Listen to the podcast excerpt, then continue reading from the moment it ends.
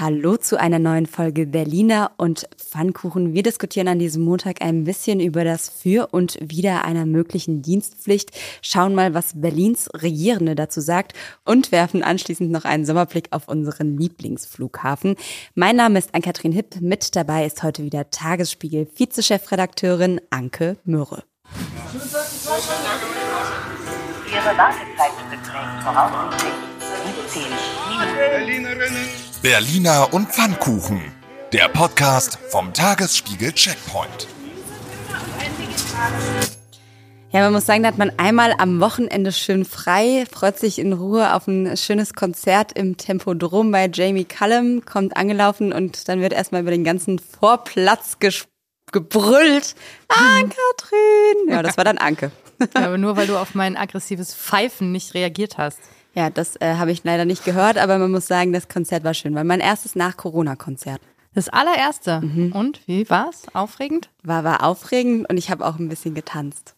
Wow. Ja, da hat er ja auch sehr aggressiv zu aufgefordert, auch seine zwei Rupfdohlen vorne irgendwie. Ich muss sagen, ich war so ein bisschen enttäuscht. Das liegt aber auch daran, dass ähm, ich 2014 mal bei Jamie Cullum in der Passionskirche war. Am Da, da gehen die schicken Leute hin, die nicht tanzen. Nee, das war noch so. Ach, das, da ist, ist man über den Maheineke-Platz gelaufen und da kam, äh, hörte man nur den Flügel und Jamie über den ganzen Platz singen, schon bei der Probe. Und danach ziemlich viel äh, Jazz und ähm, intime Atmosphäre. Das ist natürlich im Tempodrom ein wenig anders, war mir ein bisschen zu, bisschen zu poppig und schrill und schlechter Sound auch. Aber ich will jetzt nicht schlecht gelaunt sein. Ja, Konzert. Konzert ist immer gut.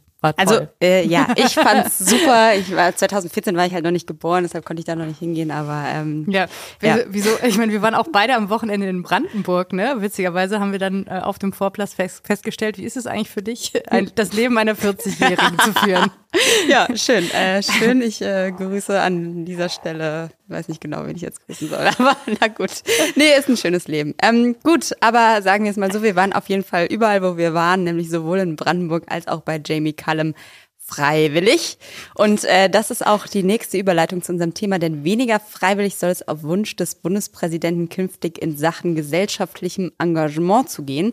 Frank-Walter Steinmeier hat eine Debatte wieder mal aufgemacht, die ja, so sagen wir mal, alle ein bis zwei Jahre gerne aufploppt. Und zwar hat er sich die Einführung eines Pflichtdienstes in Deutschland gewünscht. Am besten bei der Bundeswehr, der Betreuung von Senioren in Behinderteneinrichtungen oder in Obdachlosenunterkünften. Wie lange er sich sowas vorstellt, das hat er erstmal offen gelassen. Aber Zitat sagt er, gerade jetzt in einer Zeit, in der das Verständnis für andere Lebensentwürfe und Meinungen abnimmt, kann eine soziale Pflichtzeit besonders wertvoll sein. Man kann raus aus der eigenen Blase, trifft ganz andere Menschen und hilft Bürgern in Notlagen. Zitat Ende. Das war ein Zitat aus der Bild am Sonntags, um es nochmal genau zu nehmen. Ja, das äh, Blasenargument finde ich eigentlich das Stärkste, das er ja hier hervorbringt, Menschen dazu zu zwingen, sich mit Berufen zu beschäftigen, mit denen sie sonst niemals in Verbindung kommen würden. Das finde ich an sich sehr reizvoll. Das kennt man ja auch noch aus Berichten von von Männern, ähm, die jetzt so in meinem Alter sind und sich noch an den Zivildienst erinnern können. Da sagen eben ganz viele, es war eine wertvolle Erfahrung, das hätten sie sonst nie gemacht und äh, da haben sie irgendwie ganz viel gelernt fürs Leben.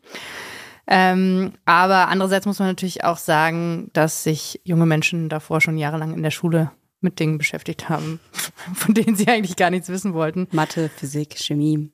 Ja, oder auch Kunst oder So hat halt jeder die Sachen, die er absolut hasst.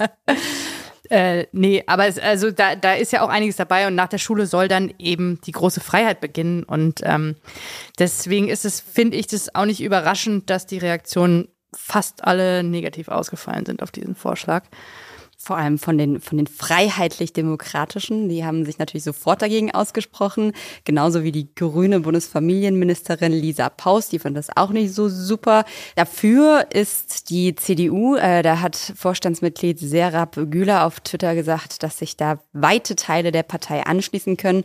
Und wir haben nochmal auf die Schnelle auch in Berlin uns so ein bisschen umgehört. Äh, Katja Kipping von den Linken konnte sich noch nicht so richtig eine Meinung dazu bilden, will das erst noch tun. Und Franziska Giffey, unsere regierende Bürgermeisterin, findet den Vorschlag durchaus überlegenswert, gerade in Krisenzeiten, weil sie das Prinzip Freiwilligkeit unterstützt und ähm, ja, findet das eigentlich erstmal nicht so schlecht, Zitat, dass jeder junge Mensch ein Jahr seines Lebens für den Einsatz für die Allgemeinheit aufbringt. Also sie geht sozusagen noch einen Schritt weiter als Frank-Walter Steinmeier und wirft direkt mal das, das Ja in den Raum. Ja, da hat ja Steinmeier sehr viel Wert drauf gelegt, dass er keinen Zeitraum äh, nennen will, weil es ihm eben um eine bestimmte Zeit geht. Da kann man sich ja auch vorstellen, dass das zum Beispiel verschiedene Zeiträume gibt. Äh, Zwei Wochen Praktikum. Mm, ja, bei der Bundeswehr.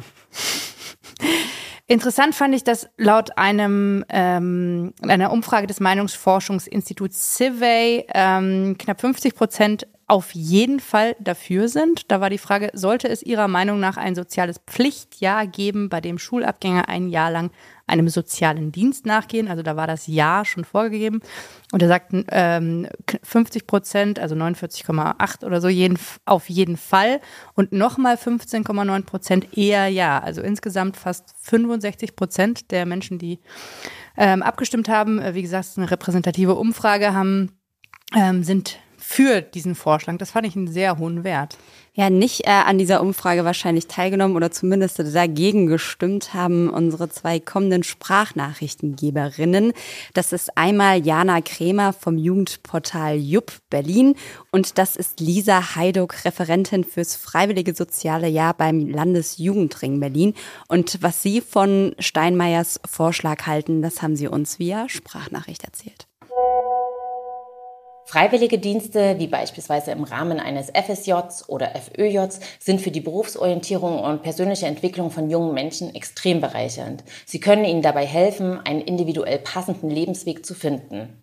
Eine Dienstpflicht halte ich für kontraproduktiv, da erzwungenes gesellschaftliches Engagement in den meisten Fällen weniger wertstiftend ist als selbstgewähltes.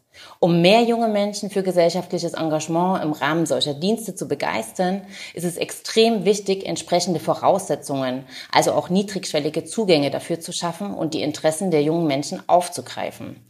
Toll wäre, wenn bereits in Schulen Informations- und Diskussionsräume für soziales Engagement etabliert werden. Hilfreich wären hier, dass Schulen Kooperationen mit Trägern solcher Dienste oder auch mit potenziellen Einsatzorten eingehen. So kann der Zugang zu gesellschaftsrelevanten Diensten für junge Menschen erleichtert werden. Und außerdem sollte die finanzielle Entlohnung solcher Dienste deutlich angehoben werden. Der Andrang aus der FSJ ist hoch. Beim Landesjugendring Berlin haben wir immer mehr Bewerbungen als Plätze. Dazu muss man sagen, dass eigentlich der Anspruch sein sollte, dass jede Person, die sich bewirbt und Interesse hat, auch einen Platz im Freiwilligendienst bekommt. Und während der Pandemie gab es sogar noch mehr Bewerbungen, aber natürlich auch, weil andere Optionen nach dem Schulabschluss weggefallen sind. Aus unserer Sicht ist eine Dienstpflicht der falsche Weg. Zielführender wäre es, die bestehenden guten Freiwilligendienste attraktiver zu gestalten und auszubauen, so dass alle jungen Menschen sich angesprochen fühlen und Lust bekommen, FSJ zu machen. Das wäre zum Beispiel möglich durch ein höheres Taschengeld, ein kostenloses ÖPNV-Ticket oder Vorteile, die sich dann später in Studium oder Ausbildung ergeben. Man muss dazu auf jeden Fall auch sagen, dass man sich ein FSJ leisten können muss. Das heißt, es ist daran geknüpft, dass die Eltern das unterstützen, das freiwillige Engagement und bereit sind, das auch finanziell vor allem zu unterstützen. Und um das Ganze nochmal mit Zahlen zu unterfüttern, ähm, es gibt, äh, die letzten sind tatsächlich aus 2019 Zahlen vom Bundesfamilienministerium, die erhoben werden. Und die zeigen, dass sich 14- bis 29-Jährige im Schnitt zu 42 Prozent tatsächlich engagieren. Und es gibt noch ein paar konkretere Zahlen explizit zum FSJ. Da haben sich bundesweit 2021, 2022 52.342 Menschen engagiert und auf Berlin runtergebrochen. Da waren es im jetzt, also in der aktuellen Periode 1992 Freiwillige im FSJ und 362 im FSJ. ÖJ, also im freiwilligen ökologischen Jahr. Das heißt, das macht 11 Prozent der Schulabgänger in, in Berlin, die sich freiwillig für das Gemeinwohl in dieser Stadt engagieren und gar nicht groß gezwungen werden müssen. Vielleicht ergänzend noch dazu, ähm, was machen die Leute eigentlich? Äh, da haben wir ähm, Einsatz, be beliebte Einsatzorte recherchiert. Die sind beim FSJ in der klassischen Wohlfahrtspflege, also Kita, Krankenhäuser, Schulen und Jugendhilfe, also Jugendarbeit insgesamt. Und aber auch in der sonstigen sogenannten Wohlfahrtspflege, Sport, Kultur, Digitales beim freiwilligen ökologischen Jahr ist es vor allem Tierpflege, Naturschutz, Landschaftspflege, Umwelt. Ja, was ähm, an der Stelle auch vielleicht nochmal interessant ist, wo man nochmal zwei Minuten drüber nachdenken kann, dieses FF ÖJ wird vom Land finanziell gefördert, deshalb verdient man da 510 Euro Taschengeld. Das ist ja auch das, was eben so ein bisschen angedeutet wurde, dass das eigentlich ziemlich prekär ist, so äh, soziales Engagement. Und dieser freiwillige Dienst, das wurde, dann gab es auch eine große Demo im Dezember schon öfter gefordert, dass das Land es auch fördern soll, mhm. ist aber im aktuellen Doppelhaushalt nicht gelandet. Das heißt, da verdient man nach wie vor eher so 250, wenn man Glück hat, vielleicht mal 350 Euro, aber das ist sozusagen nicht fix geregelt. Ja, und das Geld finde ich einen zentralen Faktor in der, in der ganzen Debatte. Überhaupt das Wort Taschengeld, ja. Also man arbeitet da ähm, teilweise Vollzeit in der, in Pflegeeinrichtungen, in Behinderteneinrichtungen, in, also wird da ja auch dann in diesen Berufen voll eingesetzt als Arbeitskraft, weil da ja teilweise ähm, es einfach großen Personalmangel gibt. Ich kenne das bei uns aus der Kita auch, dass da eigentlich immer eine FSJlerin oder FSJler ist als Unterstützung und die arbeiten dann nach einer gewissen Einarbeitungszeit natürlich als volle, wie eine volle Erzieherin oder ein voller Erzieher mit, ja. Und das ist, das ist toll, das, das funktioniert, aber die Leute müssen natürlich dementsprechend dann auch bezahlt werden, weil es sonst, wie bei allen diesen Dingen, äh, eine Frage ist, kann man sich das leisten oder nicht? Und das kann man sich leisten, wenn man schön noch äh, bei Mama und Papa in Berlin wohnt. Sobald man irgendwie eine Miete bezahlen muss, kommt man mit 300 Euro nicht mehr weiter. Und dann ist es eine, eine Luxusausbildung für, für wohlhabende Jugendliche, wenn man es mal zuspitzen möchte. Und das soll es ja eben nicht sein. Genau diesen Aspekt, den du gerade angesprochen hast, ähm, werden die eigentlich nur so als billige Ersatzarbeitskräfte äh, rangeholt. Ähm, den hat auch Alexander Echholz uns einmal kommentiert. Er ist Intensivpfleger an der Charité Berlin und arbeitet dort auch als oder ist im Einsatz als Personalrat. Und äh, was er von dieser ganzen Debatte hält, das hat er uns auch nochmal via Sprachnachricht erzählt. Ich denke nicht, dass man junge Leute zur Arbeit in sozialen Bereichen verpflichten sollte. Denn erstens greift das Argument nicht, dass sie dadurch Einblicke gewinnen in soziale Bereiche oder dass sie sozial bessere Menschen würden. Wäre dem so, dann hätten wir ja kaum Probleme in sozialen Bereichen im Bereich der Care-Arbeit, denn beispielsweise Politiker haben allesamt durch Besuche oder durch Beschäftigung mit Themen Einblicke in die durchaus prekären Situationen von Patientinnen zu Pflegenden, Pflegenden. Und es ist trotzdem nicht besser geworden. Also das Argument zieht nicht, dass Menschen nur durch eine Dienstpflicht gemeinsam zusammenrücken, weil sie das Elend der Welt gesehen haben. Zweitens, es ist so gar nicht das Personal da, um Menschen Einblicke zu bereiten und sie anzuleiten, in bestimmte Dinge zu zeigen. Sie werden einfach da sein. Und das führt drittens dazu, dass äh, einfach auch die Standards im Bereich der Care-Arbeit, wenn sich herabgesenkt werden. Warum sollte der Staat denn dort noch Ressourcen vorhalten oder warum sollte er Prävention betreiben, warum sollte er Public Health betreiben, wenn man sich doch einfach relativ billig aus dem Problem herausmogeln kann. Klar, das ist jetzt etwas überspitzt und das ist nicht, wird nicht, sicherlich nicht allen Trägern gerecht, aber bei vieles würde ich sagen, führt es einfach ganz klassisch dazu, dass es zu Lohnkürzungen kommt. Denn der Druck auf die Tarife wird ein Stück weit genommen, indem der Goldstopp, die, äh, die, das Personal einfach auch weniger weniger Macht hat, ihre, Bedürf ihre Bedürfnisse durchzusetzen.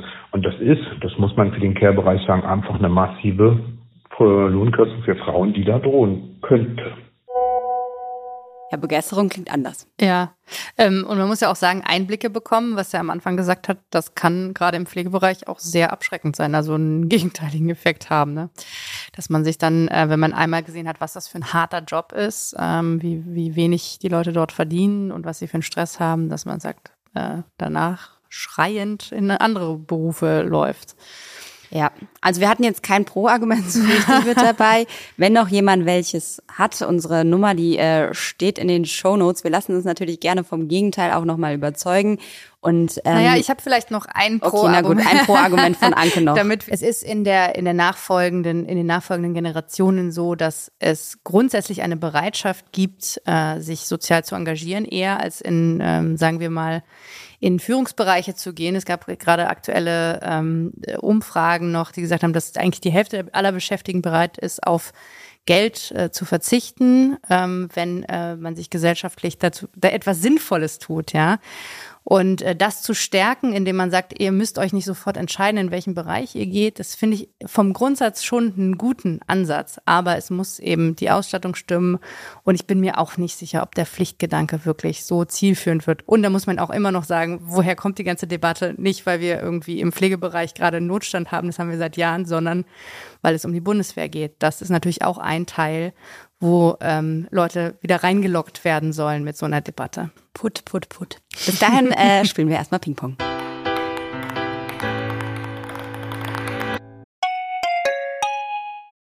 Wie geht es weiter mit der Europäischen Union?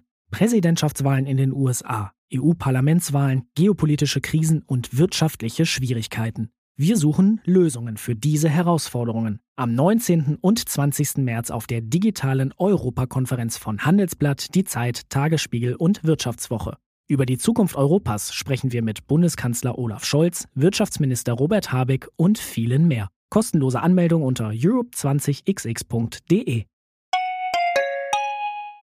Ann-Kathrin, hast du heute schon gejätet? Nein, ich habe keinen Garten. Ja, das ist schade. Heute ist Jäte dein Gartentag und ich frage mich, wer macht diese ganzen Tage?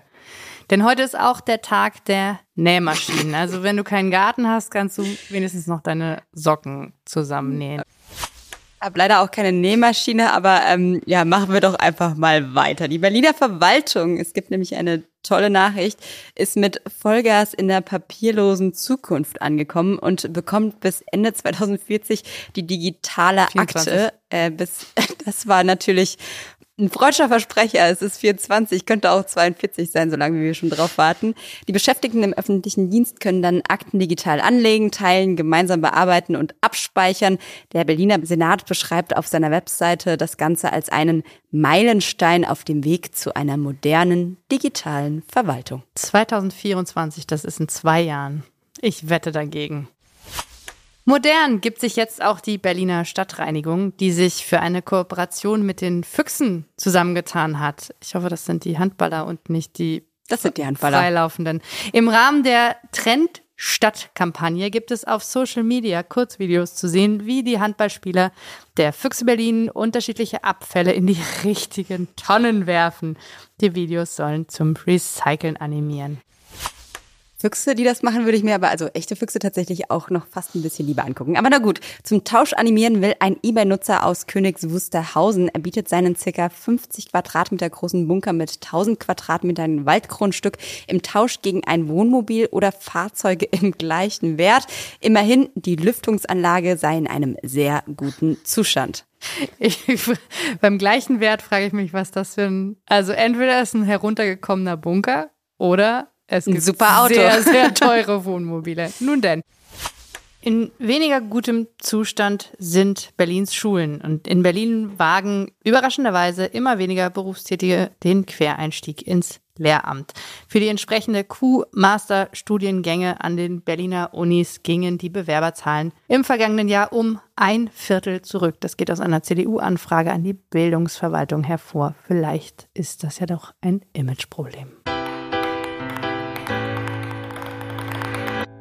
Apropos Imageproblem. Wir haben schon lange nicht mehr über den BER gesprochen und wir müssen natürlich dem Ganzen gerecht werden. Wir als Checkpoint, ihr erinnert euch vielleicht, wir haben die Tage gezählt, bis er eröffnet wurde. Wir haben geguckt, was äh, nicht funktioniert hat und jetzt gucken wir, was weiter vielleicht nicht funktioniert. Ich glaub, und wir haben ihn auch eröffnet damals, oder? Wir haben ihn eigentlich auch, eigentlich haben wir ihn auch eröffnet. Ähm, und jetzt wollten wir einfach mal so ein bisschen gucken, was ja, in den Sommermonaten uns erwartet. Das Verrückte ist aber ja so ein bisschen, dass tatsächlich in den vergangenen Wochen vor allem auch andere Flughäfen in den Negativschlagzeilen waren. Ist es nicht alles nur bei uns schlecht? Das ist ja eine Erkenntnis, die uns immer fröhlich stimmt. Schadenfreude anderen gegenüber ist immer äh, gerne genommen. Genau, also am Flughafen Amsterdam Schiphol konnten am Pfingstwochenende 1000 Passagiere aufgrund von Personalmangel nicht landen. Am Flughafen in Manchester haben in den vergangenen Wochen lange Schlangen für Chaos gesucht. Äh, gesorgt, nicht gesucht. Äh, und auch die Gewerkschaft für die französischen Flughäfen sieht schwarz, was einen geordneten Betrieb im Land im Sommer angeht, ebenfalls weil Personal fehlt. Ja, überraschende Erkenntnis, wenn ziemlich viele Menschen gleichzeitig auf die Idee kommen zu fliegen, dann wird das zum Problem.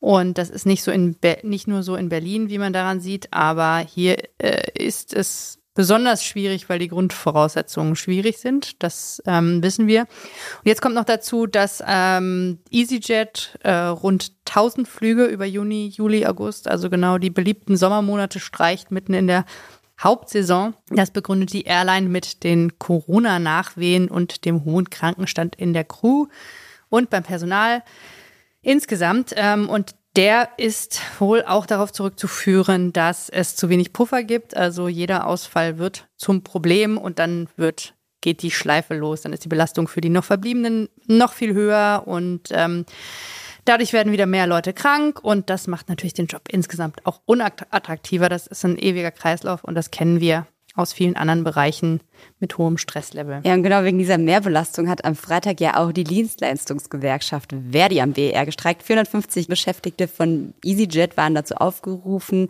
äh, ihre Arbeiten niederzulegen. 22 Flüge sind daraufhin ausgefallen und Tatsächlich war sogar von einem Flug äh, ein guter Freund von mir betroffen. Seine Geschichte ging so, er wollte eigentlich von Mallorca nach Berlin fliegen, wollte um 12 Uhr landen, wir wollten ihn abholen, weil wir sind hier nach Brandenburg gefahren. Mhm. Äh, er ist dann aber leider ähm, nach Wien umgeleitet, also er musste sich beziehungsweise war so, der EasyJet hätte in den nächsten zwei Tagen keinen anderen Flug ihm bieten können. Deshalb musste er dann eine andere Airline buchen, ist dann nach Wien geflogen, dann zum BER geflogen, kam dort um 20 Uhr an und dann musste er noch äh, nach Brandenburg kommen. Auch dazu eine kleine Mini-Anekdote, passt jetzt nicht zum Flughafen, aber er wollte mit dem Flixbus fahren, ist zum Flixbus gerannt, wollte einsteigen und die Flixbus-Busfahrer haben ihm dann gesagt, nein, das hättest du, Ticket hättest du leider vorher buchen müssen, woraufhin er wieder aus dem Flixbus aussteigen und den öffentlichen Nahverkehr nehmen musste, ähm, obwohl der Bus noch da stand. Also er war dann so um 24 Uhr bei uns in Brandenburg, aber er hat es geschafft. Zurück zu den Flughäfen. Ja, wunderbar. Ich frage mich nur, warum ist er denn nicht in Wien geblieben? Das ist doch wunderschön. Hast du denn eigentlich äh, Sommerpläne für den Urlaub? Das schon, aber ich traue mich nicht zu fliegen. ja, ich fahre äh, fairerweise auch mit dem Flixbus nach Paris und dann weiter nach Spanien. Ich habe mein Ticket aber schon gekauft. Wollt ich komme rein. äh, zurück würde ich aber gerne fliegen, weiß nur noch nicht so genau von wo, weil ich festgestellt habe, dass in Nordspanien auch einfach nichts zum BER fliegt. Also ähm, selbst wenn man dann mhm. mal so böse fliegen will, geht's gar nicht so gut. Ja, bevor wir uns jetzt hier aber weiter in BER-Stories verlieren. Lassen wir uns einfach mal was von dem Betreiber selbst erzählen. Jan-Peter Haag von der Flughafengesellschaft hat uns auf die Frage geantwortet, wie gut der BER denn nun auf die Urlaubssaison vorbereitet ist, vor allem auch mit Blick auf die ausreichende Personal- oder nicht ausreichende Personalsituation. Hier kommt seine Sprachnachricht.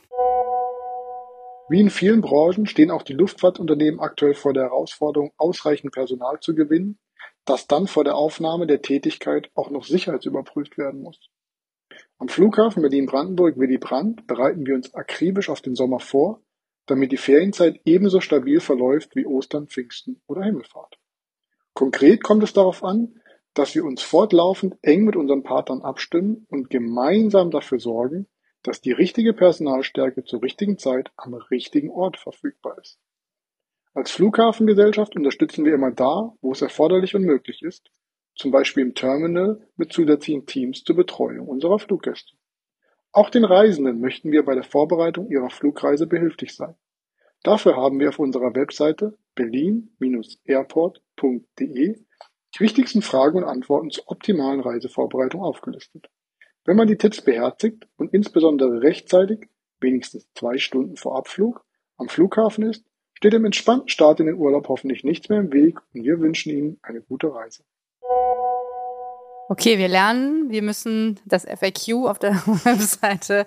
Also ich habe mir diese FAQs auf der, auf der Webseite mal angeguckt und da steht im Grunde nichts, äh, was man nicht schon weiß. Ja, zwei Stunden vor Abflug am Flughafen sein, Reisepass und Perso nicht vergessen und natürlich die geforderten Corona-Nachweise für das Zielland zur Hand haben. Da sollte man allerdings schon nochmal gucken, was im jeweiligen Land, wo man so hinfliegt, dann gerade gilt. Ja, so simpel, so gut und äh, weil es ja immer auch von jeder Geschichte zwei Seiten gibt, haben wir uns auch noch mal die andere angehört, nämlich die von Lars Korsten. Er ist von der Vereinigung Passagier und hat uns mal die etwas andere Perspektive auf dem Flughafen genannt. Äh, hier kommt seine Sprachnachricht. Wir als Vereinigung Passagier e.V. sehen natürlich den äh, Berliner Flughafen etwas problematischer. Ganz einfach deshalb, weil natürlich die Vergangenheit gezeigt hat, dass die Security, aber auch die Check-in-Bereiche Probleme haben und viele Passagiere stundenlang anstehen mussten. Ähm, am Pfingsten war das nicht der Fall. Deshalb sind wir etwas optimistischer für den Sommer, aber wir gehen immer noch davon aus, dass dieses Problem nicht hundertprozentig gelöst ist. Deshalb fordern wir immer noch den Flughafen auf, mehr Personal einzustellen, aber auch nicht nur an der Security oder am Check-in-Bereich mehr Personal zur Verfügung stellen, sondern auch gerade bei der Abfertigung. Weil die Riesenprobleme sind ja gerade, wenn man wieder aus dem Urlaub ankommt, dass man auf seinen Koffer teilweise stundenlang warten muss. Auch wenn der Pressesprecher vom Flughafen äh, ähm, gesagt hat, dass das Folklore sei, das, was die Leute dort empfinden. Ich persönlich empfinde es nicht als Folklore, sondern ich denke, dass ein Hauptstadtflughafen eine Grunddienstleistung den Passagieren zur Verfügung stellen muss. Und ähm, da ist das nicht in der Verantwortung des Passagiers, dass wenn man rechtzeitig da ist, dass man Gefahr läuft, den Flug zu verpassen. Und nichtsdestotrotz auf der anderen Seite, dass wenn man ankommt, auch noch mal stundenlang dort verbringen muss, um seine Sachen in Gewahrsam zu nehmen. Deshalb an dieser Stelle muss der Flughafen nachbessern. Natürlich, äh, Pfingsten war okay, aber wie heißt das so schön, dass äh, eine Schwalbe macht noch keinen Frühling. ja, äh, Folklore gibt's in Berlin ja mehr als anderswo, das wissen wir. Also wenn etwas nicht funktioniert und äh, sehr viele Leute drüber sprechen, dann wird das gerne zur Folklore verklärt. Ne? Da ist ja unsere Regierende auch ja, schön. vorne in, in, dabei. In manchen Gegenden feiert man Fastnacht, in Berlin feierte man äh, Gepäckwartezeit beim BER. Gut. Ja, ich glaube, äh, für den Hintergrund ist noch wichtig zu wissen, dass die ähm, etwa 20.000 Menschen, die beim und für den BER arbeiten, größtenteils gar nicht dort selbst äh, angestellt ist sind, sondern bei Partnerfirmen. Das gilt zum Beispiel für die ganzen Kontrollen, die Gepäckabfertigung und auch das äh, Kabinenpersonal. Ähm, und die arbeiten dort, die sind da aber nicht angestellt. Das heißt, ähm, die Betreiber des BER und die Flughafengesellschaft, die können dann kurzfristig auch wenig daran tun. Das ist natürlich auch was, womit sie sich immer gerne rausreden, wenn es nicht läuft, dass sie darauf keinen Einfluss haben. Ähm, da sind viele größere und kleinere Unternehmen mit dabei ähm, und man hat noch nicht so richtig eine Lösung gefunden, wie man das in diesen Haupturlaubszeiten in den Griff bekommt. Ja, ich meine, man hatte ja auch nur 14 Jahre lang Zeit, sich darauf vorzubereiten, wer will da schon eine Lösung haben. Nee, aber man muss ja fairerweise sagen, äh, Corona macht das Ganze natürlich nicht leichter. Da sind viele auch einfach in dieser Branche irgendwie abgesprungen. Wir kennen das auch aus anderen Bereichen. Und äh, wie gesagt, wir haben es ja vorhin erwähnt, äh, Berlin ist auch nicht anders als Amsterdam oder Manchester. Und in diesem Sinne drücken wir einfach mal alle Däumchen und würden sagen, dass wir zum nächsten Thema kommen. Achtung bitte! Aufgrund geltender Schutzbestimmungen bitten wir alle Fluggäste und Mitarbeiter, den aktuell vorgeschriebenen Mund- und Nasenschutz zu tragen und die Hygienebestimmungen einzuhalten. Ja, und äh, das nächste Thema ist quasi äh, ein Thema, was wir uns gar nicht so richtig aussuchen, denn es ist eine Sprachnachricht, die von Berlinerinnen und Berlinern kommt. Heute kommt sie von Corinna Funke. Sie hat jahrelang als ähm, ja Organisationsentwicklerin bei GFA Public gearbeitet. Das ist eine Beratungsfirma für die öffentliche Verwaltung. Und äh, jetzt wechselt sie genau dorthin in die öffentliche Verwaltung und hat uns einfach mal, weil sie so oft gescholten wird, äh, ein Lob dagelassen. Da hören wir jetzt mal rein. Oh, ich glaube ehrlich gesagt, dass Verwaltungen einen totalen Wettbewerbsvorteil haben beim Recruiting. Ähm, wann immer ich gerade die Zeitung aufschlage äh, oder Podcasts höre, ähm, höre ich davon, dass ähm, junge Leute heutzutage ähm, ein anderes Verständnis von Work-Life-Balance haben, auch andere Erwartungen dahingehend, ähm, genau wie genau, Familie auch vereinbar sein soll mit ähm, Arbeit. Und da muss ich mal der Verwaltung wirklich ähm, auf die Schulter klopfen. Da sind die vielfach weiter als, ähm, ähm, als die Privatwirtschaft. Ich kann ähm, Elternzeit, Mutterzeit, ich kann als Vater ohne, ohne Schimpf und Schande ähm, ein volles Jahr Elternzeit nehmen und danach in Teilzeit zurückkommen. Ähm, das geht in vielen Berliner Start-ups nicht. Und das ähm, kann die Verwaltung ähm, offerieren. Und ich glaube, dass sie viel ähm, offensiver werben könnte mit ihrer sehr modernen ähm, äh, Arbeitnehmerphilosophie. Es gibt übrigens, das muss ich der Vollständigkeit halber hier sagen, einen Rechtsanspruch auf Elternzeit. Das gilt für alle nicht nur für die Verwaltung. Aber das äh, war nur ein kurzer Werbeblock für diesen Bereich. Ansonsten muss ich sagen, alles nur Folklore, oder? Dass in der Verwaltung scheiße ist. Aber ich sag mal, dass äh, sie die Verwaltung oder dass es äh, die jungen Leute nicht mehr viel arbeiten, sondern vor allem Gutes tun wollen. Das hat sie natürlich heute auch in unserem Podcast gehört. Scheint zu stimmen. Das scheint auf jeden Fall zu stimmen. Und ansonsten äh, stimmen da wahrscheinlich auch die Kaffeepausen. Nein, okay, das Nein, ist ein absolutes nein. Klischee. Ich nehme es sofort zurück. Es war ein Scherz. Nein, also ich finde das, ich finde den Ansatz von Corinna Funke super. Vielen Dank auch für das, äh, dass sie uns diese Nachricht geschickt hat. Dass die Verwaltung hat, äh, das stimmt schon, einen viel schlechteren Ruf, äh, als tatsächlich die Menschen erzählen, die dort arbeiten. Und das muss man auch sagen, die Verwaltung wird ja auch ganz viel gerettet durch die Menschen, die dort arbeiten. Also immer, wenn wir Mhm. sagen, in der Verwaltung kommt oder klappt irgendwas nicht, dann tun sich da die vielen, vielen Heldinnen und Heldinnen in Berlin, Heldinnen und Heldinnen, manchmal auch Helden in Berlin auf, äh, die sagen, was alles ähm, gut oder was sie alles leisten, damit das irgendwie funktionieren kann. Das ist ja auch schön und wichtig. Wunderbar. Das war's. Mehr kann nicht kommen. Tschüss. Das war Berliner und Pfannkuchen. Mein Name ist Ann-Kathrin Hipp. Mit dabei war Anke Mürre, Redaktion Sinan Retschper und Johanna Voss, Produktion Florian Zimmermann, der Apparat, Musik Anke Mürre und wir hören uns hier am Mittwoch wieder.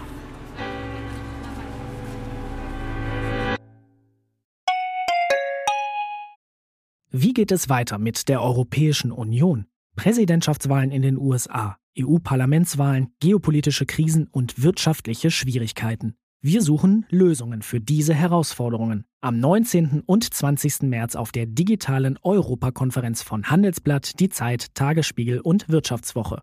Über die Zukunft Europas sprechen wir mit Bundeskanzler Olaf Scholz, Wirtschaftsminister Robert Habeck und vielen mehr. Kostenlose Anmeldung unter europe20xx.de.